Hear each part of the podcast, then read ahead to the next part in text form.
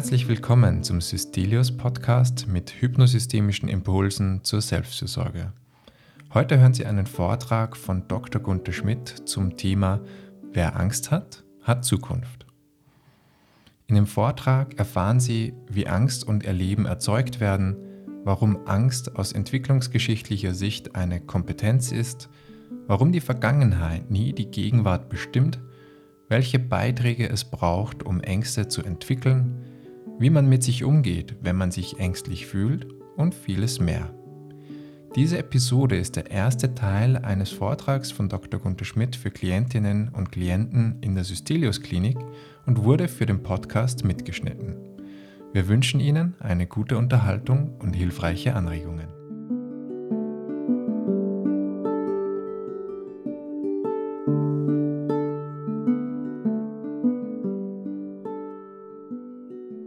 Name ist Dr. Schmidt, ich bin so der ärztliche Direktor hier in der Klinik und so hat man die Konzepte entwickelt und die Initiative für die Gründung gemacht und so weiter. Und bin halt sonst üblicherweise im Hintergrund mit dem Team immer tätig.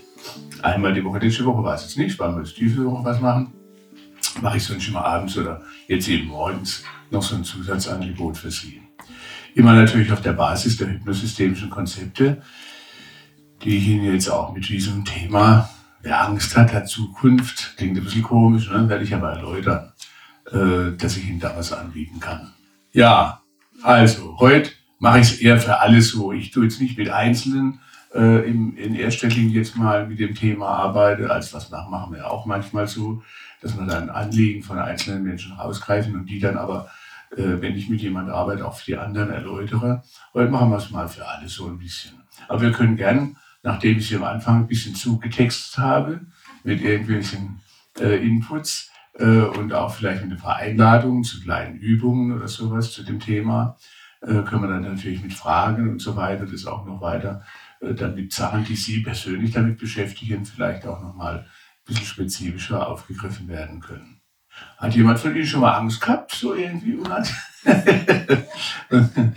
schon öfter mal so auch schon mal das, äh, äh, das Erleben von Angst als Problem bei sich erlebt? Auch schon mal? Irgendwie? Als Problem heißt ja dann offensichtlich, dass es lieber nicht gehabt hätten. Oder so vermutlich. Also hat man kein Problem. Also, also das allein schon, dafür, damit fange ich vielleicht mal an, bevor ich zu dem Angstthema direkt komme.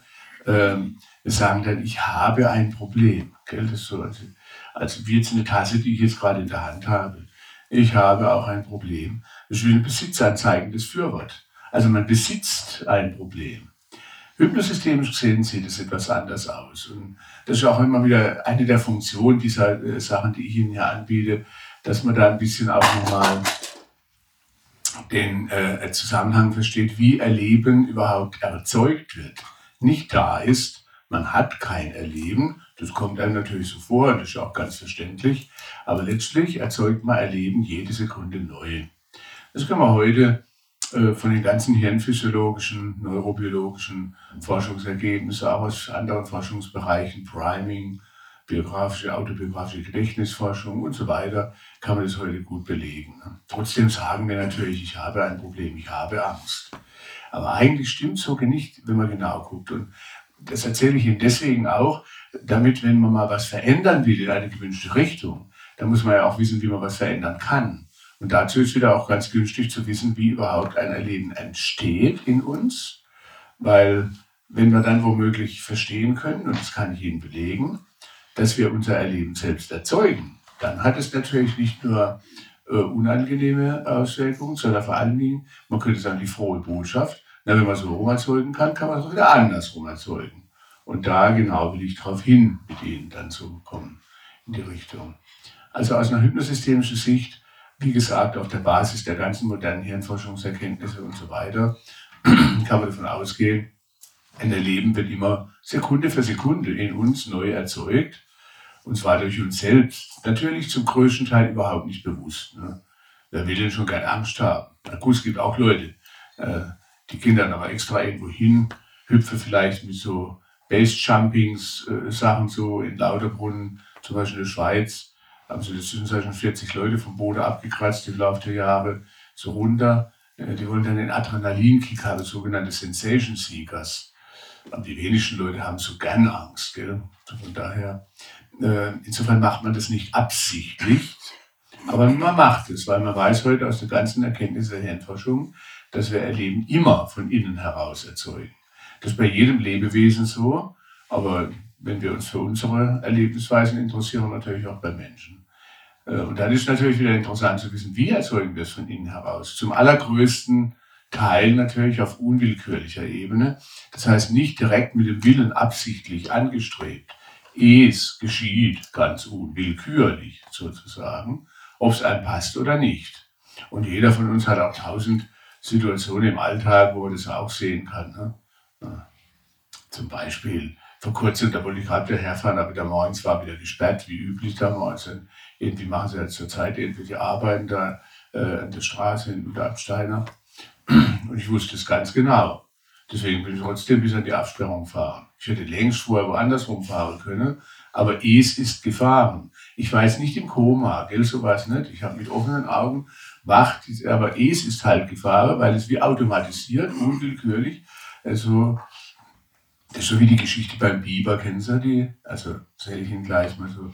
Äh, Lawrence LeShane, ein, ein äh, Psychotherapeut, den ich sehr schätze, der äh, der maßgebliche Psychotherapeut war, der sich mit Krebsklienten beschäftigt hat und denen sehr geholfen hat. Gibt es auch ein paar Bücher von dem auf Deutsch. Der hat mal erzählt im Seminar, dass ich schon 70, 80 Jahre mit einem Freund besucht habe bei ihm. Vor ein paar Jahren haben wir ihn in New York nochmal besucht und ein Seminar mit ihm gemacht. Er lebt in New York. Er hat gesagt, wisst ihr eigentlich, wie man einen Biber fängt? Das ist ganz einfach, einen Biber zu fangen. Ich war dann auch auf der Biber-Ebene. So, ne? so.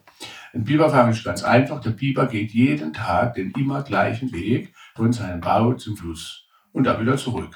Und das ist klar, der Biber geht seinen Weg, den ist immer so gegangen und deswegen wird der Weg weiter gegangen. Fertig. Also ist ganz einfach, einen Biber zu fangen. Man muss ihn nur mal beobachten, welchen Weg er nimmt, von seinem Bau zum Fluss und dann wieder zurück. Und dann wartet man, bis der Biber wieder kommt, hat schon einen Käfig dabei, womöglich in der Hand. Kurz nachdem der Biber an einem vorbeigelaufen ist, stellt man den Käfig so mit offener Tür zu dem, wenn der Biber zurückkommt, genau auf seinen Weg. Und der Biber dreht sich rum und sieht den Käfig und beginnt zu weinen. Und er weint den ganzen Tag, weil er ganz genau weiß, abends läuft er in den Käfig, weil ein Biber geht immer den gleichen Weg, egal was da steht. So ähnlich war es bei mir, wenn ich das so, ne? Es geschieht ganz unwillkürlich, ne? so in der Form. Und so gibt es ja viele solche Dinge in diese Richtung, äh, die man da äh, so kennt, wo es unwillkürlich, einfach wie von allein läuft, so in der Form. Ne? Okay, wir beschäftigen uns also vor allen Dingen mit unwillkürlichem Erleben. Das wird dann aber von einer zweiten Ebene des Erlebens, von der bewusst willentlichen Ebene, die wir dann als die eigentlich relevante, die vernünftige, die sinnvolle, die kluge oder sowas ansehen. Wenn wir aber die Hirnforschungsergebnisse, angefangen von den Begründern der Forschung zum limbischen System, zum Beispiel Paul MacLean hieß der einer nehmen, dann können wir sagen, in der einfachsten Grundunterscheidung, die es für diese Unterscheidung relevant ist, wir haben drei Gehirne im Kopf mindestens. Außer jetzt mal das Kleinhirn lassen wir jetzt mal weg, obwohl da ganz, ganz viele zentrale, wichtige Bereiche und die meisten Nervenzellen übrigens im Kleinhirn äh, versammelt sind. Aber die entscheidenden Sachen für diese Prozesse, die wir jetzt hier besprechen, die spielen sich ab im Stammhirn zwischen Hirn und Großhirn, in der Großhirnrinde. Die Großhirnrinde ist aber der entwicklungsgeschichtlich jüngste Teil im Gehirn. So, zuerst kam das Stammhirn, das ist noch genauso organisiert wie bei Reptilien, weitgehend. Dann das Zwischenhirn, genauso organisiert wie bei frühen Säugetieren. Und dann halt die Großhirnrinde. Da sitzt die Vernunft, der bewusste Wille und so weiter. Das ist aber das langsamste und schwächste. Viel schneller sind unwillkürliche Prozesse im und Zwischenhirn, insbesondere auch die Kerne des limbischen Systems, die zum Beispiel für Angst und für solche Sachen zuständig sind. Die laufen im unbewussten Bereich im Zwischenhirn erstmal ab, sind aber natürlich sehr intensiv verschaltet mit all den anderen Bereichen. So, wenn ich jetzt also eine Angst wahrnehme in meinem bewussten Denken, ich sage dann, ich habe eine Angst, dann ist mir überhaupt nicht mehr klar, auf der bewussten Ebene üblicherweise, wie ich diese Angst in mir erzeugt habe, wie die zustande kommt. mit dem, was ich Ihnen jetzt hier anbieten will, will ich versuchen, einen Beitrag zu machen dazu, dass wir es ein bisschen klarer kriegen, weil dann können wir natürlich besser intervenieren. So. Also, dann nehme ich was wahr, irgendwas. Ich nehme immer selektiv wahr. Ne? Kein Mensch kann alles wahrnehmen, was auf ihn einflutet, weil wenn ich das wahrnehmen würde, dann würde ich so überflutet sein, könnte ich gar nicht mehr handeln. Also man muss immer sozusagen Reize ausfiltern und andere dann aber bevorzugt in den Scheinwerfer der Aufmerksamkeit nehmen. Erleben wird aber durch Aufmerksamkeitsgestaltung erzeugt immer. Also da, wo ich hingucke, da sehe ich da. Wenn ich zum Beispiel etwas gar nicht sehe, dann kann ich auch keine Angst davor haben. So. Also man muss es erstmal auswählen. So. Das reicht aber natürlich nicht aus. Nehmen wir an, wie zum Beispiel äh, eine Klientin von mir vor einiger Zeit, äh, eigentlich in dem Fall war es in einem Coaching, nicht in einer offiziell als Therapie definierten Sache, und sagt, hören Sie, wir müssen jetzt mal heute über was ganz anderes reden als über das Berufliche. Warum? Ja, ich bin so furchtbar blöd. Fängt sie schon an, sich abzuwehren. Ich sage, Moment, Moment, also was bringt Sie dazu? Dann sagen sie, ja, stell dir mal vor, ich habe da mit meinem Team, Abteilungsleiterin da irgendwo gewesen, äh, gerade wieder übliche Team-Regelkommunikation gehabt, dann waren wir fertig. Ich habe gesagt, okay, ich gehe zu ihrem, eurem Job, ich gehe zu meinem, gehe in mein Büro, es war direkt nebendran, und dann konnte ich aber nicht. Es ging nicht. Ich sage, wieso ging es nicht? Sag ich, ja, es ging halt nicht. Ich sage, irgendwie war die Tür abgeschlossen. Nein, die Tür war offen. Ja, wieso ging es da nicht? Ja, äh, schließlich stellt sich raus, eine kleine Spinne Fingernagel groß vielleicht, lief oben am Türrahmen entlang. Und dann ging es halt nicht. Ich sagte, aha, und wie, was haben Sie dann gemacht? Man versucht ja irgendwelche Lösungsversuche. Ne? Dann sagte sie, naja, sie hat dann mit sich geredet. Sehr vernünftig. Ich sagte, und was haben Sie gesagt? Sagt, geht durch die Tür, das ist doch lächerlich, du brauchst doch keine Angst zu haben vor der Spinne. Also, und hat es geklappt? Nein, es ging nicht. Also diese rationalen Argumente aus dem Großhändlerin, die waren ja durchaus belegbar oder jedenfalls nicht schlecht, aber nicht wirksam genug. Ich sage, was haben Sie da gemacht? Ich sage, ja, sie hat weiter mit sich geredet, hat sich erstmal beschimpft natürlich. Herrgott, stell dich nicht so an, blöde Kuh und so. Ich sage, und hat das geholfen? Nein, hat auch nicht geholfen. Ich sage, und dann? Ja, dann hat sie sogar sehr rational argumentiert. Hervorragend. Sie sagt, Herrgott nochmal, wenn hier überhaupt jemand Angst haben müsste vor dieser Spinne, dann äh, hier oder überhaupt im Raum jemand Angst haben müsste, dann die Spinne doch gefälligst vor dir. Du bist ja tausendmal größer wie die Spinne, blöde Kuh. Da geht durch die scheiß Tür. Und dann so, und ging es? Nee, ging nicht. Ich sag, warum? Ja, es ging halt nicht. So irgendwie. Weil auch das, das, obwohl es ja rein physikalisch gesehen kann man abmessen, diese Spinne ist sicher viel kleiner wie die Person. Also ist die Argumentation, die rationale, ausgesprochen sinnvoll. Aber es hat halt nicht geklappt. Gell? Und warum hat es nicht geklappt? Weil die Logik des Stamm- und Zwischenherz eine andere ist als der Großhirnrinde. Das sind unterschiedliche Abteilungen der Gesamtunternehmung Mensch sozusagen. Und die arbeiten nach unterschiedlichen Prinzipien. Und zum Beispiel im Stamm- und Zwischenhirn, die haben ja keine Sprache, gell? So geschwätzt wird nur der Großhirnrinde. Alligatoren und Kühe schwätzen nicht so viel. Das ist ungefähr der Bereich des Gehirns. Die kommunizieren auch, nur anders. Mit Bildern zum Beispiel, mit Empfindungen, mit Geräuschen, mit Düften, mit Bewegung, mit Klängen, mit Rhythmik, all den Sachen so. Das ist halt die Organisationsform, die da gilt und da gilt auch eine andere Logik. Wenn ich das dann mit ihr durchspiele, wie das dann kommt, dazu kam natürlich noch erschwerend, dass sie sich ständig abgewertet hat. Ne? Und wenn sie sich abgewertet hat, dass sie dann auch nochmal den sozialen Bezug herstellt, der ist ja typisch da auch. Ich erzähle die Geschichte auch deswegen, weil all die Organisationselemente, auf die ich nachher gleich komme, schon da drin wieder enthalten sind. Ne? Sie sagt dann nämlich dann auch, Herrgott, nochmal, die gucke doch schon alle, warum du vor der blöden Tier stehst. Jetzt reiß dich zusammen, du blöde Kuh, macht sich noch fertig, beschimpft sich. Ne? Und mit dem sozialen Blick nach außen fühlt sie sich noch beschämt oder schämt sich, weil sie jetzt da jetzt Angst hat, anstatt sich womöglich liebevoll zu unterstützen, mit Verständnis, wäre ja denkbar, dass man so mit sich umgeht. Ne? Also, auch in Deutschland wäre denkbar. Also, aber so geht sie halt nicht mit sich um, sondern schimpft sich noch und macht sich fertig dafür und dann wird es immer schlimmer. Wenn ich dann mit ihr rekonstruiere, jetzt aber auf eine andere Art, nämlich dass er, nehmen wir an, das wäre jetzt nicht blöd in ihnen gewesen, wie sie es ja bisher bezeichnet habe, sondern da hat halt ihr Stamm- und Zwischenhirn diese Situation anders abgebildet, anders in sich verarbeitet als ihre Großhirnrinde. Weil die Argumente der Großhirnrinde sind ja vollkommen adäquat. Sie reichen nur nicht aus. Warum? Weil Stamm- und Zwischenhirn sich davon nicht überzeugen ließen. Und wie kommt das? Dann rekonstruieren wir das, da habe ich extra Methoden dafür entwickelt und dann stellt sich halt raus, eigentlich ist es so, dass diese Spinne zwar offiziell auf der bewussten Ebene so klein ist wie ein Fingernagel, aber in ihrem unwillkürlichen Erleben, im Stamm zwischenher, ist das eine Spinne, die ist ungefähr zwei Meter groß und sie dabei schrumpft und ist ein bisschen kleiner. Und dann gibt es ein anderes Erleben. Wie werde ich der Spinne wohl schmecken, wenn sie mich jetzt gleich mal hier schropp, schropp, schropp, so ähnlich wie bei diesen, gibt es so Filme, gell, die sind ja deswegen dann auch so erfolgreich geworden. Arachnophobia.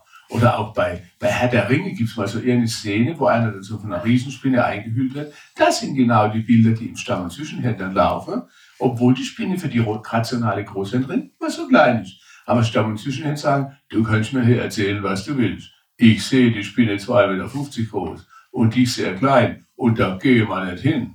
Ne? Also, anders formuliert, ist diese Angst dieser Frau überhaupt nicht blöd. Überhaupt nicht. Sondern eigentlich eine, ja, wenn man so will, äh, und das, so will ich es äh, sagen, wenn man es auf diese Art bewertet, eine sehr hoch anerkennenswerte, kluge Handlung im Dienste des Überlebens in einer von dieser Person in ihrem und Zwischenherrenprozess sozusagen imaginierten Riesengefahr. Und dafür ist eine Überlebenskompetenz dann. Natürlich können wir auf der anderen Ebene sagen, schon kindisch, nur so eine kleine Spinne. Aber die Lösung liegt jetzt nicht darin, sich abzuwehren. Weil in dem Moment, wo jemand sich abwertet für diese Reaktionen, wäre die Kooperationsmöglichkeit zwischen Großhirnrinde und Stamm- und Zwischenhirn garantiert nicht besser, sondern natürlich wesentlich schlechter. Hat jemand von Ihnen sich schon mal abgewertet für irgendeine Angst? Also seine Hobbys, ich frage halt mal so, schon mal, oder kennen Sie jemanden, der schon so, sich abgewertet Ah ja, na, können wir, na, dann wissen Sie ja, um was es geht. Ne? Man erlebt also nicht nur die Angst, das wäre das Einfachste. Könnte man da sitzen, ah, ich habe Angst, interessant, müsste man sich, selbst wenn man es neutral bewerten würde, können Sie jetzt mal gleich schon nachspüren in sich selber. Nehmen wir an, Sie würden mal wieder irgendeine bisher als problematisch, unerwünscht oder blöd definierte Angst von Ihnen erleben. Aber Sie würden da sitzen, wie so neugierig anteilnehmender Beobachter, wenn Sie das im Fernsehen angucken sagen, ah, interessant, gerade empfinde ich wieder eine derartige Angst. Da, schau her. Ganz neutral, einfach nur neutral. Sie würden nur, ja, ja, gerade erlebe ich eine Angst. Mhm. Punkt.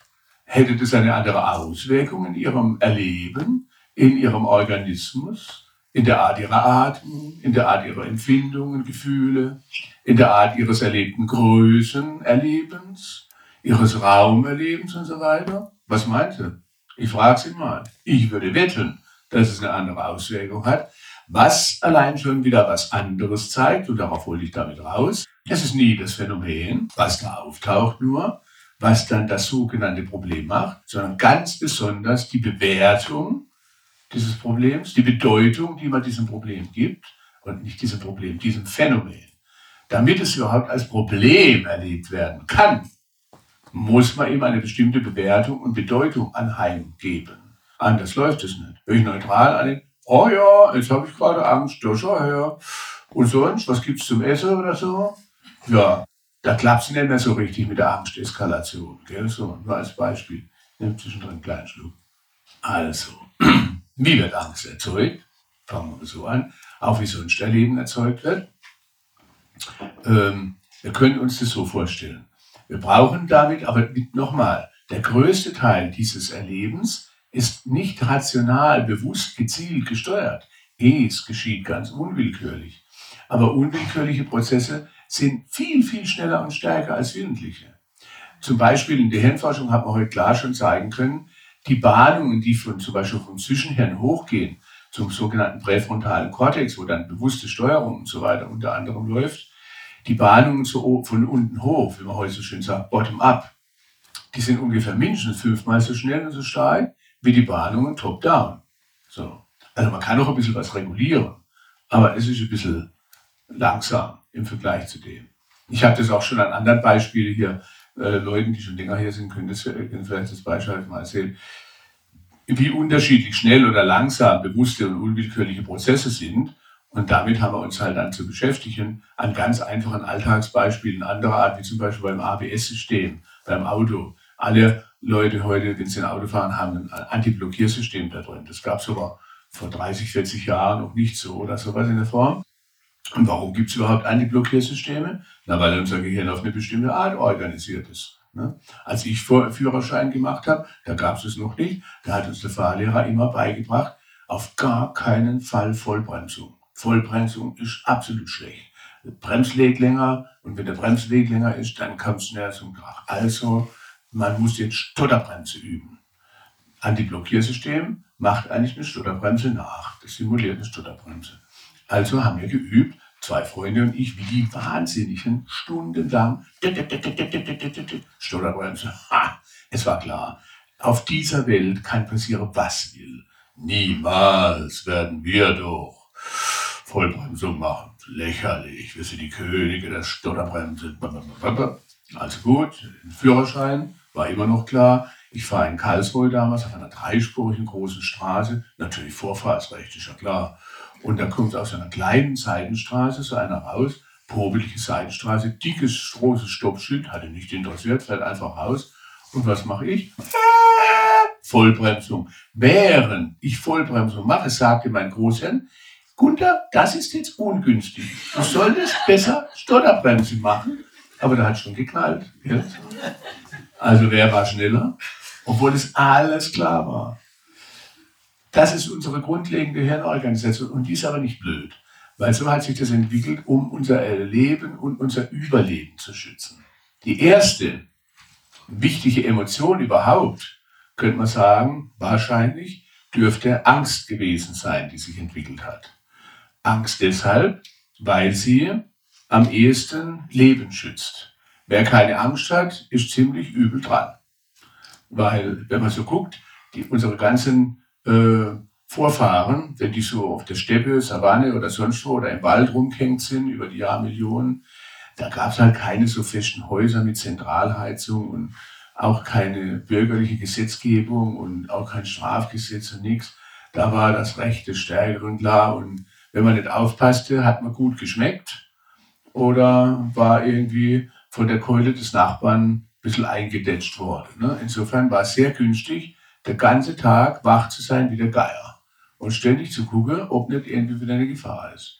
Das wiederum hat übrigens zur Folge, in der Evolutionsbiologie kann man das klar zeigen, dass äh, Joseph Ledoux, ein Spezialist für Angstthemen äh, in der Hirnforschung zum Beispiel, der sagt an einer Stelle deswegen, in der Evolution, da gibt es die Schnellen und die Toten. Und wer sind die Toten? Das sind die Optimisten, die, Lös die rein lösungsorientierten, die rein so immer, Gott, das Glas ist doch noch halb voll, man muss positiv in die Welt gucken, ja, positiv. Und so, ja, es kann klappen. Das sind die Toten in der Evolution. Die Schnellen sind die schnell Angstbereiten. Und deren Erben sind wir. Man kann es, ich habe daraus dann so eine kleine Geschichte gemacht, meine Erfindung, ich habe Blödsinn, aber so bloß, um das zu illustrieren. Unser Clan ist mal wieder rumgelaufen, so, und äh, unsere Vorfahren auf der Savanne, nichts zu fressen, nichts zu trinken vielleicht, und haben sie weiter vorne vielleicht eine tolle Quelle gesehen, schöne Früchte, alles, oh, und der ganze Clan, wow, endlich, da gehen wir hin, da gehen wir hin. Allerdings haben sie ja gesehen, auf dem Weg, oh, so eine Reihe von Büschen, die man nicht einsehen konnte, oder ein kleiner Hohlweg und da hat sich die Gruppe getrennt. Dann gab es halt Krach. Weil da haben die einen gesagt, oh, da gehen wir hin, das ist klasse, das klappt. Und die anderen, ah, wer weiß, vielleicht ein böser Löwe hinterm Busch oder was weiß ich, oder ein böser Feind. Wir laufen lieber noch 20 Kilometer. Und haben die noch schön gesagt, immer diese Miesmacher, alles runter machen. Man muss mal positiv in die Welt gucken, Herrgott normal. Und die anderen, ah, so ungefähr. Ne? Und dann hat sich die Gruppe halt getrennt von 100 Mal im Laufe der Evolution ist ja wahrscheinlich auch 80 Mal gut gegangen, wenn die dahin gelaufen sind. Aber 20 Mal vielleicht halt nicht. Und dann konnten die ihre Gene nicht mehr weitertragen, weil sie halt gut geschmeckt haben oder sowas. Ne? Die anderen aber, die hatten einfach mehr Gelegenheit, ihre Gene weiterzutragen. Vielleicht schon auf den 20 Kilometern bis zur nächsten. Das weiß man jetzt auch nicht so, aber jedenfalls, naja, man weiß es ja nicht, ne? aber jedenfalls kann man doch sagen, wir sind, deren Gene haben sich durchgesetzt im Laufe der Zeit und deren Erben sind wir. Wir sind also die Erben der schnell Angst bereiten. Und das ist nicht dumm. das ist manchmal heute lästig und in unserer Kultur jetzt nicht so arg beliebt in aller Regel, wird womöglich sogar als Schwäche definiert und lauter so rührenden Quatsch. Nur, es hat das Überleben dieser Spezies gesichert. Und wäre vielleicht in mancher Hinsicht sogar gar nicht schlecht, wenn heute zum Beispiel mehr Angst hätte, zum Beispiel wenn man solche Demonstrationen ohne Masken sieht, so, vor Infektionen. Oder zum Beispiel auch, äh, wenn der Bolsonaro den Regenwald abholzen lässt, wäre es vielleicht auch nicht schlecht, wenn der ein bisschen mehr Angst hätte. Aber es gibt anscheinend auch Leute, die sind vielleicht intellektuell nicht so in der Lage. Angst, das weiß man jetzt auch nicht so recht. Aber naja, jedenfalls. Ne? Wie Sie sehen, sollten wir das nicht nur abwerten. Nun, also, was ich damit sagen wollte, ist, das ist wie jede, übrigens jede Emotion, die sich in der Evolution entwickelt hat. In der Evolution hat sich typischerweise hauptsächlich das entwickelt und hat sich durchgesetzt, hat überlebt, was in dieser Welt unter diesen Lebensbedingungen auf der Erde am ehesten äh, eine Passung machte in die ökologische Nische. So wie man dann manchmal sagt, viabel war, also noch ging, so. Und was nicht mehr geht oder was zu aufwendig ist, ökonomisch gesehen, auch von der Energie her, das wird mit der Zeit halt wieder ein bisschen in den Hintergrund der Evolution gehen. Das heißt, dass sich Ängste überall bei allen Lebewesen so durchgesetzt haben, kann nicht blöd sein. Und da, wo wollte ich eben drauf raus, ist eine Überlebens, äh, äh, also die, sagen wir, eine, eine Kompetenz, die entwickelt wurde, um das Überleben mit höherer Wahrscheinlichkeit zu sichern. Dahinter steht natürlich eine riesige Sehnsucht nach absoluter Sicherheit. Da müssen wir wieder gucken, wie wir damit umgehen können weil das wird halt nicht so einfach sein mit der absoluten Sicherheit. Aber, denn wenn man lebt, ist eins sicher. Nichts ist sicher. Aber das ist ganz sicher.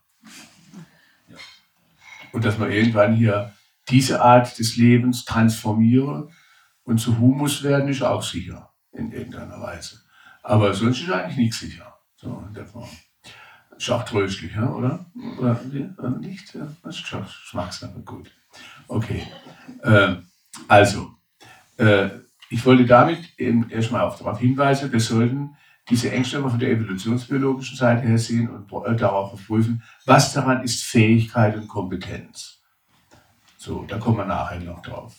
Dann kommt jetzt noch dazu jetzt, wenn wir jetzt mal gucken, wie wird denn sowas erzeugt, sodass wir damit arbeiten können und dass wir es auch nutzbar machen können. Weil was ich Ihnen vermitteln will, ist, jede dieser Ängste können wir als Kompetenz für irgendetwas nutzbar machen, wenn wir nur entsprechend damit umgehen. Und da will ich dann hin. Wie wird also jetzt eine Angst erzeugt? Ich nehme also etwas selektiv wahr, weil jedes Erleben ist ein Ergebnis von Aufmerksamkeitsgestaltung auf unseren fünf Sinnesebenen, sehen, hören, riechen, schmecken, empfinden. Und die kann man nochmal unterteilen in Untergruppen und so weiter. Und dann, werden jetzt, dann wähle ich irgendwas aus. Ne? Wie diese Frau mit der Spinne, halt die Spinne. Die hätte genauso gut auf die schöne Umgebung gucken können, außenrum, auf den Tisch in ihrem äh, äh, Zimmer, wo sie eine Konferenz hatten, auf was weiß ich was, auf eine Flipchart oder so. Nein, sie guckt selektiv ausschließlich noch auf den Türrahmen, wo das kleine Spinnchen rumrennt. Und das Spinnchen wird zum Zentrum der Wahrnehmung. Alles andere verschwindet langsam, blendet man aus nennt man der Fachsprache hypnotherapeutisch und hypnosystemisch, dissoziiert man. Assoziiert man sich aber gleichzeitig über wie mit einem laserartigen Röhrenblick auf die Spinne. Das ist das Zentrum der Welt. Das ist nur ein Aspekt. Damit verbunden muss jetzt noch was dazukommen. Das läuft aber nicht bewusst. Auf der unbewussten Ebene muss man es so nah an sich rankommen lassen, das heißt, man muss sich auch als Gesamtperson mit dem gesamten Körper imaginativ, weil das ist nur imaginativ, man merkt es nur nicht, aber es ist nur imaginativ, muss man es ganz nahe kommen lassen, sodass man in den Horrorfilm hineinspringt. Es muss also sozusagen, äh, wenn ich dann zum Beispiel sage, sage ich, selbst wenn ich jetzt Angst vor Spinnen hätte und ich würde sagen, ach, ganz 20 Meter weg, da, drüber, da krabbelt so eine Spinne, ja, da guck her, huhu. das kann mich ja kaum kratzen damit es mich berührt, im wahrsten Sinne des Wortes. Also nicht nur äh, körperlich, sondern in meiner Emotion berührt, muss es ganz nahe kommen. Diese Nähe, diese erlebte, ist nicht eine physikalisch messbare Nähe. Das ist eine imaginierte Nähe. die ich selbst hergestellt habe und die ich selbstverständlich wieder auch ändern kann. Und da kommen wir noch gleich drauf. Dann kommt noch dazu, also äh, selektiver Fokus, Nähe, Größe, die Spinne wird 2,80 Meter groß, damit verbunden in Relation, Gefühl, schrumpft man immer. Wenn Sie schon mal so eine richtig massive Angst erlitten haben, falls Sie sich noch vage daran erinnern, auch deutlicher, wie groß haben Sie sich da noch gefühlt? Was schätzen Sie? Gefühlt, biologisch sind Sie immer gleich groß, ist ja klar. Aber wie groß haben Sie sich gefühlt? Klein, wie tut? So. Wer hat sich klein gefühlt schon mal? Schon klein? Ist, ist schon mal anerkannt worden, was Sie für eine massive hypnotische Schrumpfungskompetenz haben. Das muss man mal anerkennen. Andere Leute sitzen immer und sagen, ich bin halt so groß, wie ich groß bin, fertig. Nicht so Sie. Sie können sagen, wenn es mir gerade passt, schrumpf ich zusammen auf ca. 10 cm. Da guckst du aber. Und ich kann jede Spinne oder sonst was aufblasen auf drei Meter. So. Das ist Voraussetzung dafür, dass man überhaupt sowas erleben kann. Also ausgewählter Fokus, Größe, Nähe und auch der Platz. Weil wenn Sie zum Beispiel jetzt dann sagen würden, ja gut, äh, ich gucke jetzt da hin, ach, da war irgendwie, habe ich was anderes gesehen, noch, was war das? Ach so, da vorne, ach so, die vorne. Ich gucke aber dahin und ich, rutsch, ich, ich lasse es sozusagen aus dem Fokus rutschen, dann klappt es ja wieder nicht mit der Angst. Also sozusagen unser Organismus hat Vertragsbedingungen, könnte man sagen. Das Kleingedruckte im Vertrag, das ist jetzt natürlich nicht gedruckt, das ist eine Metapher, ist praktisch, pass auf, wenn du eine Angst haben willst, ist eins klar. Du musst in jedem Fall in eine bestimmte Richtung gucken, selektiv. Dann musst du das ganz nahe kommen lassen, dann musst du dich dabei schrumpfen lassen muss das riesig machen, muss ganz reinhüpfen in den Horrorfilm und muss das auch noch an einem bestimmten Platz haben. Und sonst liefere ich dir nicht diese Empfindungen und auch nicht die Körperreaktion. Jetzt kommt noch was dazu und deswegen habe ich das Ganze überschrieben, wer Angst hat, hat Zukunft. Ne? Wenn Sie sich schon mal überlegt haben, sagen wir mal, Sie hätten unter irgendwelchen Ängsten gelitten, womöglich, wenn Sie schon mal in Psychotherapie waren, dann ohnehin in üblicher Psychotherapie, kann man davon ausgehen, dass sie gefragt wurde, woher kommt's? So, haben Sie schon mal gefragt, äh, äh, was, oder gefragt, was ist die Ursache meiner Angst? So irgendwie. Und dann haben Sie da in die Vergangenheit geguckt? Unmöglich. Hat jemand gefunden, was die Ursache seiner Ängste ist in der Vergangenheit? War spannend. Sehen Sie? Da müsste ich jetzt noch was ergänzen, weil sonst verstehen Sie den Titel gar nicht. Wer Angst hat der Zukunft. Ihre Vergangenheit also ist auch schade. Als Vergangenheit hat man es heute nicht mehr so einfach. So. Weil früher war klar, die Vergangenheit bestimmt das Erleben in der Gegenwart. In jeder anständigen Psychotherapie war das doch klar. Weil sie in ihrer Kindheit das erlebt haben, muss es ihnen heute womöglich so gehen. Schon mal so was in diese Richtung gehört oder gedacht? Ich will es Ihnen nicht ausreden, gell? Wenn, also, wenn Sie das glauben wollen, will ich da Sie auch respektieren, selbstverständlich. Ich selber habe jetzt aber insofern ein Dilemma, weil ich jetzt was nachtragen müsste, weil es halt nicht stimmt. Aber ich will es Ihnen trotzdem, ich will es respektieren. Warum stimmt es nicht? Natürlich ist die Vergangenheit wichtig, selbstverständlich. Da haben wir diese ganzen Dinge gelernt. Es sind also die Anlässe gewesen. Die Anlässe, nicht die Ursachen. Weil Ursache, linear kausal gedacht, heißt, hier gibt es eine Ursache, hier gibt es eine Wirkung. Ne? So. Also, wenn das so wäre, dann wäre das ja alles chancenlos. Dann bräuchte man gar nicht miteinander arbeiten. Weil wenn Sie zum Beispiel so entstehen wie, äh, sagen wir, äh, was weiß ich, nehme an jetzt bei meinem Mikrofon, da wäre jetzt plötzlich ein Draht kaputt, da könnte ich machen, was ich wollte, da könnte ich ja mit dem Mikrofon sehr liebevoll reden. Das ja bestimmt, hast gute Gründe, jetzt auszufallen, Herrgott nochmal oder so. Ich könnte auch sagen, guck mal, woran würdest du merken, du äh, hilfst mir wieder spritzig, würde nichts ändern, solange ich die Ursache nicht ändere. Oder ich könnte auch sagen, bestimmt ist es sehr wertschätzbare Loyalität deiner Mikrofonfamilie gegenüber, dass du jetzt hier auswählst. Ändert auch nichts. Oder früher bist du auch schon mal gut funktionierend unterwegs gewesen. Erinner dich doch mal, funktioniert alles nicht, weil wenn die Ursache nicht behoben wird, wird die Wirkung immer die gleiche bleiben. Dies ist bei toten Systemen so. Bei toten Systemen. Autos, Bügeleisen, Kameras, Mikrofone, alles das. Lebende Systeme, Und wir sind halt lebende Systeme, funktionieren ganz anders. Die funktionieren nach Wechselwirkungen und zwar wann? In der Gegenwart. Immer in der Gegenwart. Weil unser Gehirn läuft halt immer nur in der Gegenwart. Die Prozesse der Gegenwart bestimmen, was eine Erlebniswirkung wird. Das ist heute trivial in der Hirnforschung so in der Form. Das heißt nicht, dass die Vergangenheit unwichtig wäre, überhaupt nicht, ist sehr wichtig. Und auch für unsere Identitätsbildung, für alles Mögliche, unsere Werte und so weiter ist es wichtig. Aber sie bestimmt uns nicht. Sie ist eine sehr starke Einladung. Das ist ein Unterschied. Einladung nenne ich das jetzt, damit man unterscheiden kann zwischen Ursache und Einladung. Weil die Ursache würde determinierend bestimmen, wohin es geht. Und dann müssen wir die Ursache ändern, sonst hätten wir die Wirkung immer die gleiche.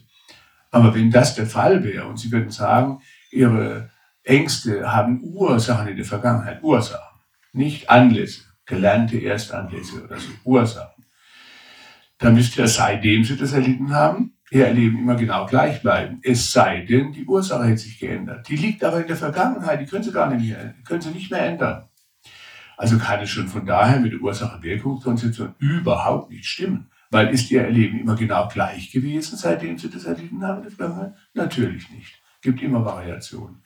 Ich finde, ein Psychotherapeut hat die ethische Pflicht, die ethische Pflicht, dann zu erklären, wie es kommen kann, dass in der Gegenwart es ständig Variationen im Erleben gibt, obwohl die Vergangenheit doch gar nicht mehr veränderbar ist. Sie kann also niemals die Ursache sein, in diesem üblichen Sinne. Es sei denn, Sie wollen sich behandeln wie ein Bügeleisen. Können Sie natürlich machen. Ja, aber schade für Sie, finde ich. Als lebendes Wesen gilt nicht das Prinzip der Ursache-Wirkungssachen, sondern das Prinzip der Wechselwirkungen in der jeweiligen Gegenwart. Und dann wäre natürlich interessant zu gucken, weil da liegt die Chance unserer Gestaltung, unserer Veränderung. Wie können dann die Wechselwirkungen in der Gegenwart erstens verstanden werden und zweitens, wenn man will, verändert werden? Ne? Und da zeigt sich jetzt noch was Zusätzliches. In dem Moment, wo Sie so fokussieren, wie ich es vorhin beschrieben habe, zum Beispiel selektiv in diese Richtung und so weiter, wobei auch das schon wieder womöglich vorgebahnt wird durch Erfahrungen aus der Vergangenheit. Natürlich sind die wichtig, ganz klar. Die müssen wir sehr empathisch, respektvoll ernst nehmen. Aber sie bestimmen uns nicht, darum geht es mir nur. Sie sind sehr starke Einladungen. Dann muss nämlich noch was dazukommen. All diese Sachen, die ich vorhin beschrieben habe. Nee, Platz, Größe, man schrumpft, man macht es groß. Das reicht nicht aus. Jetzt müssen wir noch einen bestimmten Film imaginieren. Ohne den gibt es keine, äh, keine Angst. Der Film ist aber so rasend schnell, dass man ihn oft überhaupt nicht mehr bewusst bemerkt, jedenfalls nicht, wie man ihn konstruiert hat, gebildet hat. Der ist nicht die Wahrheit. Es kommt einem nur so vor. In diesem Film müssen Sie eine Zukunft zeichnen, die auf Sie zukommt nicht eine Vergangenheit, eine Zukunft. Und zwar eine ganz bedrohliche. Und nicht einmal das reicht aus. Also nehmen wir an, zum Beispiel, Sie wollten jetzt aufgrund Ihrer Vergangenheiten, weil wir haben auch nicht eine Vergangenheit, ne? in der autobiografischen Gedächtnisforschung habe ich ja hier schon oft auch Angebote. Deswegen können wir davon ausgehen, dass wir alle Fähigkeiten schon längst in uns tragen für hilfreiche Entwicklungen, selbst wenn wir 20 Jahre unter was gelitten hätten. Warum? Weil die autobiografische Gedächtnisforschung ganz klar zeigt, worauf sich Milton Erickson schon in den 1930er Jahren immer konzentriert hat, da hat noch kein Mensch außer ihm daran gedacht, dass alle Fähigkeiten, die wir brauchen für hilfreiche Lösungen, schon in uns gespeichert sind. Äh, und das kann man über die autobiografische Gedächtnisforschung heute klar zeigen. Weil jede Episode, die wir erlebt haben im Leben, wird, wenn sie emotional ein bisschen geladen war, ganz offensichtlich in unserem unbewussten Erlebnisrepertoire gespeichert und ist als sprungbereite Erlebnismöglichkeit immer wieder in uns aufrufbar durch gezielte Fokussierung der Aufmerksamkeit, Ausrichtung der Aufmerksamkeit. Wir können das reaktivieren in uns. Und genau das Gleiche passiert natürlich auch bei sogenannten Ängsten. Ich sage sogenannt, das werde ich Ihnen gleich erläutern, warum. So, weil wenn die Ängste auftauchen, dann sind es eigentlich Reaktivierungsprozesse von Erlebnisnetzwerken, die wir mal irgendwann gelernt haben und die als sprungbereite Möglichkeit in uns da sind. Da haben aber tausend andere. Wenn Sie zum Beispiel Ihre, schon nicht nur Ihre Kindheit, die Kindheit ist schon wichtig, aber natürlich auch das Erwachsenenleben, das Adoleszentenleben, alles. Tausende von verschiedenen Episoden hat jeder von uns erlebt. Von größter Verzweiflung bis zu größtem Glück womöglich. Von Ohnmachtserleben bis zu starker Handlungsfähigkeit. Von totaler Angstüberflutung bis zu Mut, Kraft, Flexibilität, Selbstvertrauen, Selbstzweifel. Alles ist in uns gespeichert. Und den ganzen Tag abrufbar. Und wenn Sie Ihren Alltag mal angucken, dann können Sie sehen, da driften Sie wahrscheinlich von einer Erlebnis Netzwerkvariante in die nächste. Da fühlt man sich mal gelangweilt, dann fühlt man sich ganz fröhlich, dann fühlt man sich starr, dann fühlt man sich kraftlos, dann wieder kraftvoll. Alles sind klar. Und jedes Mal sagen sie Ich dazu. Als ob das ein gleiches Ich wäre. Sie driften von einem Ich zum nächsten. Es ist sozusagen ein Schichtwechsel verschiedener Ichs, den man den ganzen Tag hat. Die geben sich ständig das Staffelholz in die Hand. Sagen, jetzt warst du mal eine Weile dran, jetzt bin ich mal wieder dran. So. Eben war ein ängstliches Ich dran, jetzt plötzlich ein wütendes. Dann ein trauriges, dann ein fröhliches. Und jedes Mal sagen wir Ich dazu und meint, es wäre immer der gleiche. Wenn Sie genau nachschauen, sind selbst Ihre Stoffwechselprozesse jeweils anders. Ihre Hormonregelung, Blutdruck, Herzschlag, Immunsystem, alles ist anders. Und Sie sagen jedes Mal Ich dazu, als ob das ein gleiches Ich wäre. Sie planieren sich sozusagen zu einem etwas flachen Ich. So, das ist schade für Sie, würde ich Ihnen nicht wünschen laden Sie ein zu was anderem. Wir haben all diese verschiedensten Fähigkeiten alle in uns gespeichert. Wenn wir jetzt mit einer Angst reagieren, dann aktivieren wir eines von vielen, vielen, vielen Netzwerken. Und dazu gehört eben, dass wir dabei das Netzwerk äh, aktivieren, in dem wir uns total überflutet fühlen, also keinerlei Abstand mehr haben zu dem Ganzen, wo wir unser Gefühl des Raum erleben, typischerweise so haben, als ob wir gar keinen Raum mehr hätten also wir drin wären, überflutet, ohne schützende Grenze und so weiter. Angst und Enge kommt nicht umsonst aus der gleichen Wortwurzel. Da geht es um gefühlten Raum, der aber so eng ist, dass man kaum noch atmen kann eventuell. Und der Körper reagiert auf all das genauso wie in einem Albtraum. Ihr unwillkürliches Erleben im Alltag können Sie praktisch verstehen, wenn Sie Albträume studieren. Oder überhaupt Träume. Das gilt für jeden anderen Traum natürlich auch. Weil was ist ein Traum? Nichts weiter als eine Imagination. Da legen Sie sich im Bett und schlafen, da schläft aber nur Ihr bewusstes Denken. Das ganze Gehirn schläft nie. Und dann produzieren Sie mit Ihrer inneren Hollywood-Fabrik jede Nacht mindestens fünfmal Traumphasen, so in aller Regel. Und da sind Sie selber Drehbuchautor, Schauspieler, Zuschauer, Kulissenschieber, Ausleuchter, Regisseur, alles gleichzeitig. Jetzt kommt es darauf an, welchen Traumfilm Sie drehen. Wenn Sie zum Beispiel eben noch ins Bett gegangen sind, strotzend vor Wohlgefühl, super toll sich fühlt, kraftvoll, kompetent und jetzt träumen Sie einen Albtraum. Ja, da ist nichts mehr mit Ihrem Kompetenz-Ich, mit Ihrem Wohlfühl-Ich. Das ist dann wie weg. Es kann nicht weg sein, es ist aber wie abgespalten, wie dissoziiert. Dafür sind Sie jetzt vollkommen identifiziert mit einem überflutenden Ich, fühlen sich vielleicht zu klein mit Hut, haben Herzrasen, Todesangst, Schweißausbruch, ein Blutdruck von 180 zu 120. Da ist ihr Immunsystem anders. Und das Immunsystem wird sogar auch die Genaktivitäten, wie mir die Epigenetikforschung zeigt heute, ist anders. Dabei liegen sie bloß im Bett rum und imaginieren sich einen ab. Bei einem Traum ist auch nichts anderes als das. Ne? Aber sie erzeugen ihr Leben. Das ist auch im Alltag ganz genauso. Und all diese Prozesse müssen da sein, damit sie überhaupt eine Angst erleben können. Und insbesondere nun ein bestimmter Traumfilm. Das hat die gleiche Qualität wie ein Albtraum. Ein Angstfilm sozusagen. Da werden natürlich Netzwerke aus der Vergangenheit als Hochrechnungsvorlage genommen. Aber wann? In der Gegenwart. Es ist nicht die Vergangenheit, die bestimmt. Die Vergangenheit wird genutzt in der Gegenwart für eine Hochrechnung einer bestimmten Zukunft. Und dort liegt das. Also nehmen wir an, Sie würden jetzt zum Beispiel eine Angst entwickeln wollen. So richtig saftig mal, so, ne? Und Sie erinnern sich womöglich an Schlimmes, was Sie erlitten haben im Leben. Und jeder von uns hat ja wahrscheinlich Schlimmes erlitten, ne? Äh, haben Sie schon mal was Schlimmes erlitten? Ich nehme an, ne? Ist okay. Jetzt werden Sie doch, erinnern Sie doch bitte an dieses ganz Schlimme, was Sie erlitten haben. Was weiß ich wann, früher. Und jetzt versuchen Sie mal so, so, so Gott, habe ich so Angst, weil ich dieses Schlimme damals erlitten habe. Damals habe ich was ganz Schlimmes erlitten. Gott habe ich deshalb so Angst, weil ich damals das Schlimme erlitten habe. Klappt es da mit der Angst? Ich wette nein. Da können Sie lang rummachen, das mobilisiert Ihrem Körper gar nichts. Außer vielleicht, ja und, haben wir überstanden, so what. wenn Sie eine richtig saftige Angst haben, oder? Müssen Sie das jetzt höchstens in die Zukunft hochrechnen. Das ist ja gut. Und bestimmt wird es noch schlimmer oder genauso schlimm. Wenn Sie keine Zukunftsimagination machen, sagt Ihr Körper, ja, dann liefere ich dir keine Angst. Also so einfach machen wir es jetzt auch wieder nicht. Ne? So. Sie müssen eine Imagination. Das ist eine Imagination. Niemals eine Wahrheit.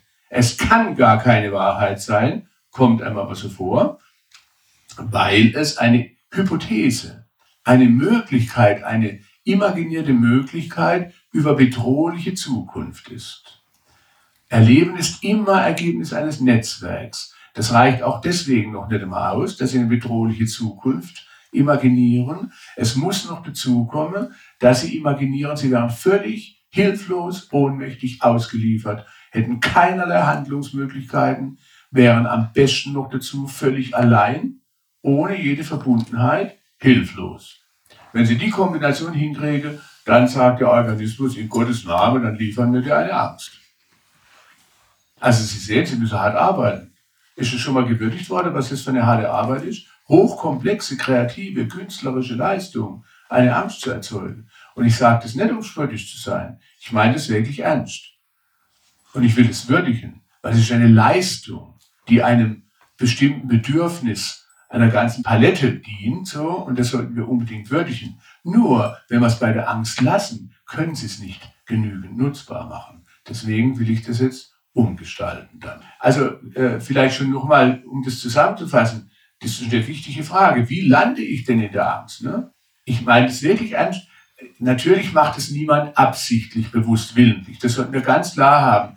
Weil die große Gefahr ist, wenn ich jetzt so rede, was ich jetzt gemacht habe bisher, ist einfach nur mal sozusagen, wenn man so will, hirntechnisch, Brain Technology könnte man das nennen, einfach mal äh, zu beschreiben, wie die Organisationsstruktur, wie wenn man einen, einen Bauplan macht oder die Komposition der Angst überhaupt aufgebaut werden muss, damit man überhaupt eine Angst erleben kann. Und wie gesagt, dazu gehört, ich muss selektiv irgendwas ansteuern. Was muss ich da ansteuern? Eine Fantasie. Es kann nur Fantasie sein, weil es dreht sich ja um Zukunft.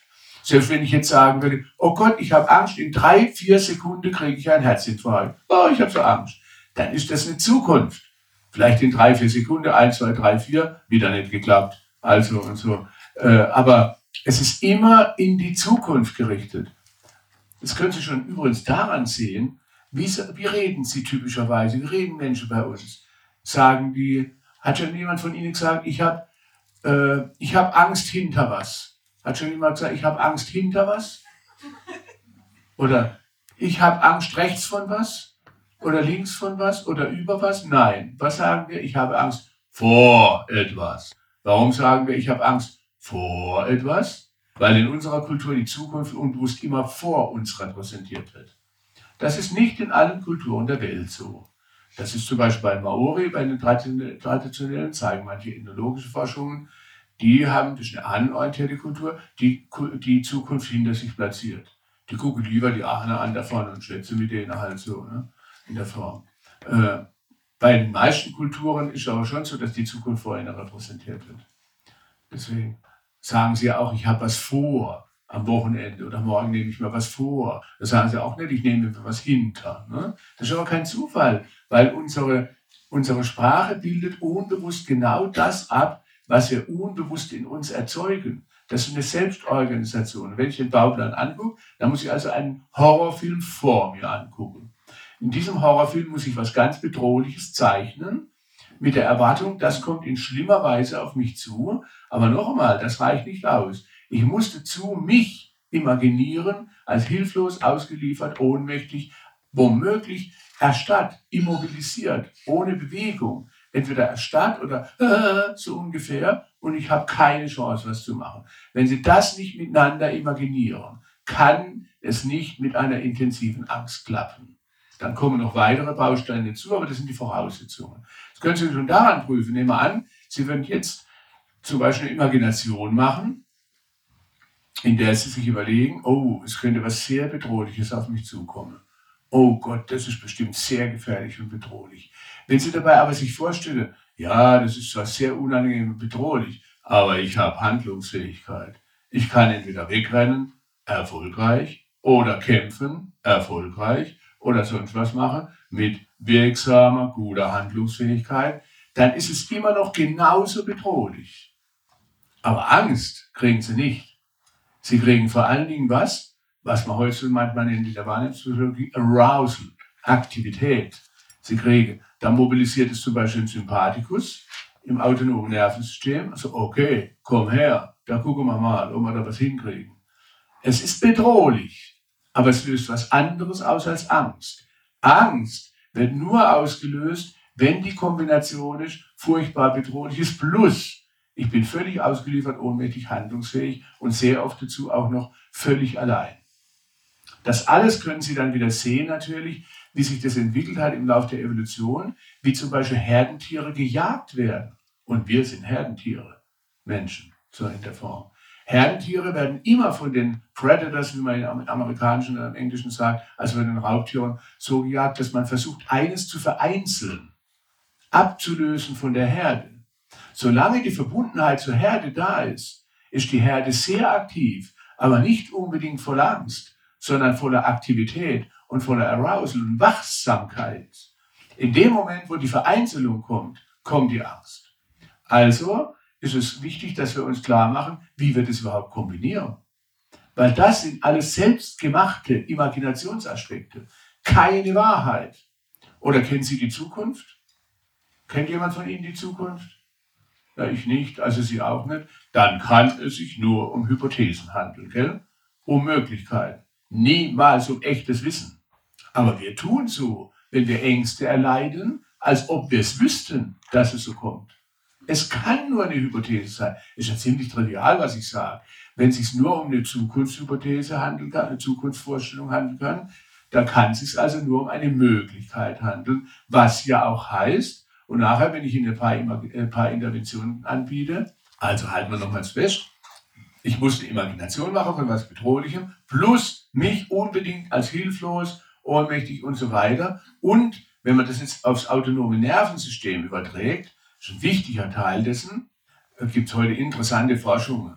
Zum Beispiel von Stephen Porges, der hat die sogenannte Polyvagaltheorie entwickelt. Gibt es bei YouTube auch noch ein Interview von ihm mit mir. Ich habe den mal eingeladen den Kongress und habe ihn dann da interviewt. Der konnte klar zeigen, anders als wir das noch als Mediziner gelernt haben, zum Beispiel, dass der Vagus zwei Teilbereiche hat. Im autonomen Nervensystem haben wir den Sympathikus, der ist mehr für so Aktivitäten und so weiter zuständig, sehr vereinfacht gesagt, und der Vagus. Und der Vagus hat aber zwei Stränge. Das haben wir nicht so gelernt gehabt früher, das hat er klar zeigen können. Und der, der älteste Teil des Vagus, und der hat auch keine Beschichtung, keine Myelisierung, der ist äh, so äh, so der jüngere Teil, der hat eine, so eine Kabelumhüllung, so eine Myelisierung. Also, und da geht es dann schneller mit den Reizen. Der älteste Teil, das ist der, mit dem die Lebewesen seit ca. 600, 500, 500, 600 Millionen Jahren leben. So, und insbesondere äh, äh, wichtig fürs Überleben gewesen. Der war immer klar, dafür da, wird erleben, äh, wird als, etwas als Riesengefahr gesehen, mobilisiert sofort den Abschaltmechanismus sogenannten Shutdown. Man geht so, so bis zum Todstellreflex, Reflex, was eigentlich eine Kommunikationsform dem Raubtier gegenüber ist. Ne? Wenn man es genau nimmt, systemisch gesehen, ist das eine hochkompetente Imagination, äh, äh, Kommunikation. Ein zu tun, als ob.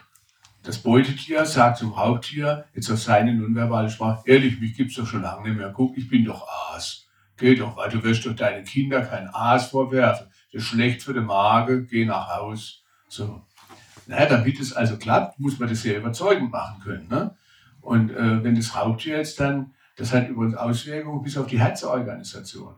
Will ich jetzt aus Zeitgründen heute nicht drauf eingehen, kann man viel in der sogenannten Paläoanthropologie dazu finden. Unsere Herzorganisation ist die Herzorganisation von Beutetieren. Ne? Weil wenn sie als Beutetier gejagt, gerast sind wie der Wahnsinnige, damit sie dem Raubtier entkommen und das Raubtier stellt sie dann trotzdem und es bleibt ihnen dann bloß noch, oh Scheiße, jetzt geht es mir an den Kragen, also machen wir den letzten Versuch. Mich gibt es schon lange mehr, ehrlich, geh nach Hause. Das ist eine Kommunikationsform, die soll das Raubtier verwirren und überzeugen, nee, ich gucke doch lieber noch nach was anderem. Nun, wenn man so gerannt ist aber, da muss man alles mobilisieren, damit man überhaupt zu rennen kann. Das heißt, man hat einen Herzschlag von 200 bald, Bluthochdruck und alles und schlappt ja nicht. wenn es das Beutetier sich hinschmeißt und sich ganz erstarren lässt, ne? und, aber das Herz würde dann immer noch machen,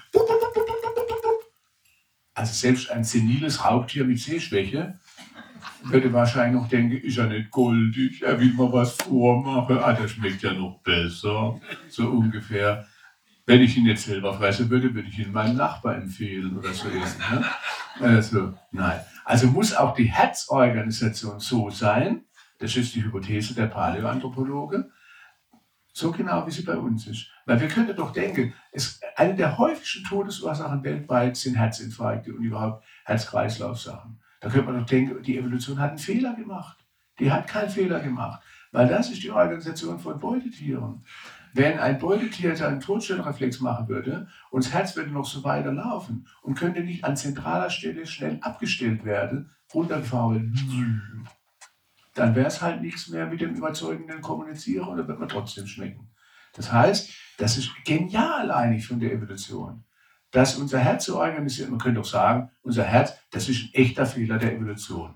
Noch kein Mensch hat jemals einen Bizepsinfarkt gehabt oder ein Pobackenmuskelinfarkt oder ein Oberschenkelmuskelinfarkt. Warum? Ja, da gibt es so viele Querverbindungen, da ist doch der Muskelfried egal, von wo er jetzt hier sozusagen äh, äh, irgendwie versorgt wird. Ausgerechnet am wichtigsten Muskel des Menschen, Herzmuskel, ist es so dappig organisiert, können wir sagen. Da hat man drei Hauptstränge und so wenig Querverbindungen. Wenn einer ein bisschen eng ist, sieht man schon alt aus. Ne? So. Ist das ein Fehler? Gerade nicht. Weil, wenn in der Extremform man einen Totstellreflex machen müsste, und das macht das autonome Nervensystem über den dorsalen Vagus automatisch so, dann braucht man diese Herzorganisation, damit das Beutetier dann vielleicht gerettet werden kann und das Raubtier vielleicht sagt, ich muss doch mal zum Optiker. Und wenn es dann immer noch nicht klappt und wir dann fressen, das ist übrigens auch nochmal toll gemacht in der Evolution. Da ist man wenigstens nicht so richtig dabei. Gell? Da guckt man sich von oben zu, aus dem Körper rausgefahren und sagt, ach Gott, wie er mich da unten frisst, interessant. So. Aber es ist einem nicht mehr so wichtig dann, so ungefähr. Ne? Das ist alles ausgesprochen gut geregelt. Man könnte eine unglaubliche Hochachtung vor dieser wunderbaren Entwicklung mit der Klugheit der Evolutionsentwicklung haben. Und das wollen wir jetzt hier auch aufgreifen. Sind Sie noch dabei eigentlich bei diesen Inputs und so? Also, ne, wir kommen noch zu den praktischen Sachen, was man machen könnte. Das haben wir jetzt noch nicht. Also, nochmal zusammenfassen. Nähe, Größe, ausgewählter Fokus, Imagination von was Bedrohlichem plus, ich bin ausgeliefert, hilflos, ohnmächtig und so weiter. Und das muss so intensiv angeguckt werden, dass es zur Wahrheit wird. Man ist also völlig assoziiert so und sieht nur das und nichts anderes obwohl es nur eine Möglichkeit ist und nicht die Wahrheit. Aber selektiv fokussiert man so, als ob das die Wahrheit wäre und dann reagiert der Körper wie im Albtraum. Da reagiert er nämlich auch nur so, wenn er glaubt, das sei die Wahrheit. Wenn Sie da liegen würden, zum Beispiel, Sie hätten schon luzides Träumen gelernt. Da lernt man dann während des Träumens zu merken, dass man träumt. Und es wird dann da liegen und sagt, ach Gott, jetzt träume ich wieder, ich werde gerade erschossen. Ja, spannend wie wenn sie drei Meter weg sitze im Kino und sage, gestern habe ich mich doch erstechen lassen, heute erschieße. Interessant. Da haben sie den gleichen Inhalt noch, aber sie haben nicht die Wirkung im Erleben, sogar beim Träumen. Was noch schwieriger ist im Alltag, weil sie da die bewusste Steuerungsinstanz ja nicht eingeschaltet haben. Also, das ist bisher diese Konstruktion. Ne? Und jetzt kommt noch ein weiterer Punkt dazu. Wenn Sie schon mal, also äh, so eine Angst äh, erlebt haben, so richtig massive, die sie vielleicht als problematisch und unerwünscht angesehen haben, äh, wie haben sie denn auf die reagiert innerlich? Wie haben sie zum Beispiel sogar, also das Empfinden dieses Erlebens selbst bewertet, aber auch, wie haben sie sich dabei bewertet? Wie haben sie mit sich geredet? Wie haben sie mit sich dann womöglich einen Umgang entwickelt? Während sie diese unerwünschte Angst hatten. Mal so, fra frag sie mal, waren sie sehr liebevoll mit sich? Haben sie was gesagt? Ach du Armer oder du Arme, erlebst gerade die Angst. Ach, ich habe so Mitgefühl mit dir. Mein Gott, bestimmt ist es sowas von angemessen. Das ist so, da kriegst du jetzt richtig liebevolle Umgangsweise von mir. Du bist so in Ordnung, dass du jetzt gerade diese Angst empfindest. Wertvoller Mensch. Ist das Ihre übliche Sprache, die Sie dann sich so hegen und pflegen? Oder Wie reagieren Sie auf sich, wenn Sie solche ungewünschten Ängste haben? Eher wertschätzend oder eher abwertend? Abwertend. Ne? Wer von Ihnen hat schon mal sich abgewertet für massive Ängste? Ah, willkommen im Club. Viele, sehen? Das kommt jetzt noch dazu. Das ist so komplex und es ist, man muss sich mal bewundern dafür und anerkennen, was für eine komplexe Leistung das ist, mit solchen Ängsten zu reagieren. Erstmal muss man so eine Zukunftsimagination Imagination machen, für die könnte man sich ja auch für die eigene Kreativität anerkennen. Macht man aber nicht. Dann macht man sich noch dafür fertig. Was heißt das nun? Und darin liegt schon eine große Chance. Weil wenn Sie so richtig ärgerlich auf sich waren, war schon jemand wütend oder ärgerlich auf sich, wenn er Angst hatte? Und dann sagen Sie, Sie haben Angst. Finde es nicht ein bisschen undifferenziert und oberflächlich. Also ich finde, so unfair soll man mit Ihnen nicht umgehen. Warum? Naja, natürlich hat ein Teil von Ihnen, eine Seite massive Angst. Aber eine andere Seite hat Wut oder einen Ärger, die hat überhaupt keine Angst. Die, die die Wut hat, auf die, die die Angst hat, sind Sie noch dabei? Die hat überhaupt keine Angst. Aber die erwähnen sie nicht einmal. Aber so verhalten sie sich. Also stimmt doch hinten und vorne, dass sie einfach nur Ängste hätte. Niemand von uns hat nur Ängste, wenn er sie als Problem erlebt.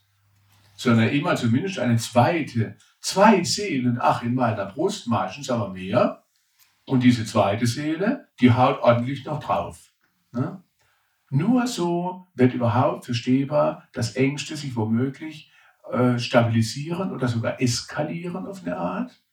Und das alles gibt uns Chancen, weil es ist hausgemacht und kann deswegen auch verändert werden.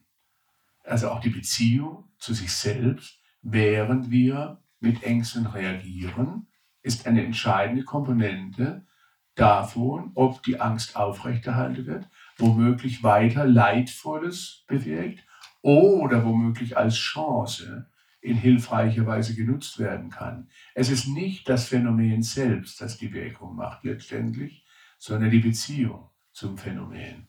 Und da können wir jetzt dann ansetzen, so langsam. Vielleicht noch einfach kurz zum autonomen Nervensystem vorher. Das ist ausgesprochen klug. Aber da brauchen wir jetzt verschiedene Komponenten, die wir dann auch beachten müssen. Ne? Wenn jemand zum Beispiel massive Ängste hat, dann schaltet, ob man will oder nicht, das ist nicht vermeidbar.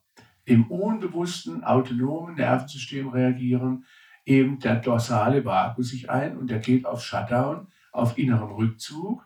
Das ist die erste evolutionsbiologisch äh, gesehen erste Reaktion, die, und die läuft. Die kann niemand verhindern. Sie läuft erstmal, wenn diese Angst als so bedrohlich nur erlebt wird. So. Als zweites kommt dann womöglich noch die sympathikotone Erregung, die vielleicht noch in den Kampf oder in was will oder ins Wegrennen will. Wenn die Angst sich jetzt massiv, womöglich zu einem richtig massiven Problem, zu dem, was man nachher in der ICD-10-Diagnose vielleicht äh, kriegt, oder so, wenn man als Angststörung oder sowas in der Etikettierung kriegt oder sowas, dann kommt noch dazu, dass typischerweise oft mit Erleben von wie man so in der Fachsprache sagt, Immobilisation, also von Bewegungslosigkeit, von Bewegungsunfähigkeit, von womöglich Erstarrung. Und ganz typische und tückische Variante ist dann, dass man einerseits sich erstarrt erlebt, das kommt dann vom dorsalen Vagus, der geht übrigens hauptsächlich in den äh, Bereich unterhalb vom Diaphragma, vom, vom, vom Zwerchfell und macht deswegen, man sagt ja nicht umsonst in der, in der Volkssprache, ich habe Schiss, weil das aktiviert die ganzen Sachen da auf dieser Ebene. Und der Sympathikotonus, der kommt dann noch dazu, äh, so, äh, diese Erregung. Wenn aber dann die beiden so funktionieren und sich gegenseitig womöglich blockieren oder noch äh, so aufschaukeln, dann wird der sogenannte ventrale Vagus, das ist der, der überhaupt für Zuwendung nach außen, in der Fachsprache nennt man das dann Social Engagement System, also dass man überhaupt offen ist für was anderes, dass man sich überhaupt in der Kommunikation auf was einlassen kann, der wird praktisch abgeschaltet. Deswegen ist es eine tragische Komponente da dabei, dass wenn jemand so richtig in einer massiven Angstdynamik ist, man ihn zunächst erstmal kaum erreichen kann. Da ist jemand so in diesem Horrorfilm drin, da reden sie mit jemand, das hört er gar nicht. Selbst wenn sie laut reden, kann es sein, dass das da rein, da rausgeht. Und das ist natürlich nicht äh, absichtlich. Das kann man auch niemand vorwerfen. Was der jemand verdient, ist sehr viel Empathie, sehr viel Wertschätzung, sehr viel Verständnis. Weil es macht niemand absichtlich, ehe es geschieht, ganz unwillkürlich. Und man kann es erstmal nicht abstellen. So, deswegen ist natürlich die allerschlimmste Sache, die dann jetzt noch dazukommt, von außen oder auch von einem selber. Wenn man dann, wenn es einem so geht, gleich mit einem Erwartungsdruck noch kommt, jetzt hört doch auf mit dem Scheiß und gefällig, seht doch mal ein, das ist doch gar kein Grund oder sowas, seid doch endlich mal vernünftig. Das macht den Druck nur größer, verstärkt den inneren Stress, macht noch mehr diese autonome Nervensystemreaktionen, die ich gerade Ihnen erläutert habe, und schaltet noch mehr die Möglichkeit ab, den Bereich des autonomen Nervensystems wieder in Gang zu setzen, den wir brauchen für eine optimale Unterstützungsentwicklung in der Begegnung, aber auch für einen selber. Weil man hat ja auch eine Beziehung zu sich selbst. Und wenn die Beziehung zu sich selbst auch feindselig wird, Kampf gegen etwas in einem, dann hat es die gleiche Wirkung im autonomen Nervensystem, als ob eine Bedrohung von außen kommt. Und dann aktiviert es genau das, was ich vorhin beschrieben habe, und verstärkt die Angst. Übrigens vielleicht noch ein Aspekt dazu. Eine besonders schlimme, furchtbare Sache ist natürlich, vielleicht hat jemand das von Ihnen schon erlebt, wenn man so massive Angst hat und dann sich völlig wie gelähmt fühlt, wie nichts machen kann. Das ist die Hölle für einen Menschen. Da kann man gar nicht genug Empathie entwickeln, wie schlimm das für jemand ist, so in der Form. So gesehen ist übrigens dann, weil das ist eine der schlimmsten Erfahrungen, die Menschen überhaupt machen können, sich völlig bedroht zu fühlen und völlig handlungsunfähig, womöglich wie gelähmt und so und nichts machen können und die, und die, die Gefahr, die Bedrohung auf sich zukommen sehen. Das ist die absolute Hölle. Panikattacken, das ist jetzt eine interessante Sache, die man aus diesen ganzen neurobiologischen Forschungen ableiten kann. Das habe ich früher auch nicht so verstanden gehabt. Erst über diese ganzen Forschungsergebnisse zur Polyvaraltheorie ist mir das deutlich geworden. Wenn dann jemand Panikattacken hat, das ist ja für die Leute auch die Hölle und sehr schlimm. Aber eigentlich ist in der Evolutionsgeschichte gedacht, sozusagen von der Organisation des Körpers, eine kompetente Reaktion, um die Totalerschlaffung zu verhindern. Also, da merkt jemand unbewusst irgendwie, oh verdammt, es könnte sein, wenn es so weitergeht, ich komme in diese Totallähmung. Und dann mobilisiert als Hilfe, als kompetente Hilfe, der Organismus sogar eine Panik, weil in der Panik ist man nicht bewegungslos. Verstehen Sie, was ich meine? Trotzdem ist natürlich die Hölle. Das ist so, wenn Sie sozusagen, äh, äh was weiß ich, statt 15 Peitschenhiebe zu kriegen, Zähne vorziehen. Aber immerhin, gell, so in der Form. Aber, äh, aber es ist äh, nicht einfach nur, natürlich, auch Therapeuten erleben so, oh Gott, hat ihn immer eine Panikattacke. Und das ist ja alles in Ordnung. Nur der Teil der Kompetenz da drin, der helfen soll, die Erschlaffung, die totale Immobilisation zu verhindern, der müsste berücksichtigt werden, wenn man jemanden unterstützen will, wieder in seiner Kompetenzaktivierung. Da kommen wir jetzt gleich dahin.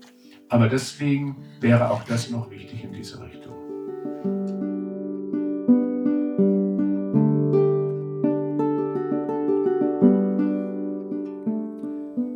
Sie haben den ersten Teil des Vortrags Wer Angst hat, hat Zukunft mit Dr. Gunther Schmidt gehört. Im zweiten Teil des Vortrags erwarten Sie neben ergänzenden Einsichten auch praktische Übungen und Ansätze, wie Sie die eigene Selbstwirksamkeit stärken können. Der zweite Teil wird voraussichtlich Anfang Dezember im Systelius Podcast veröffentlicht.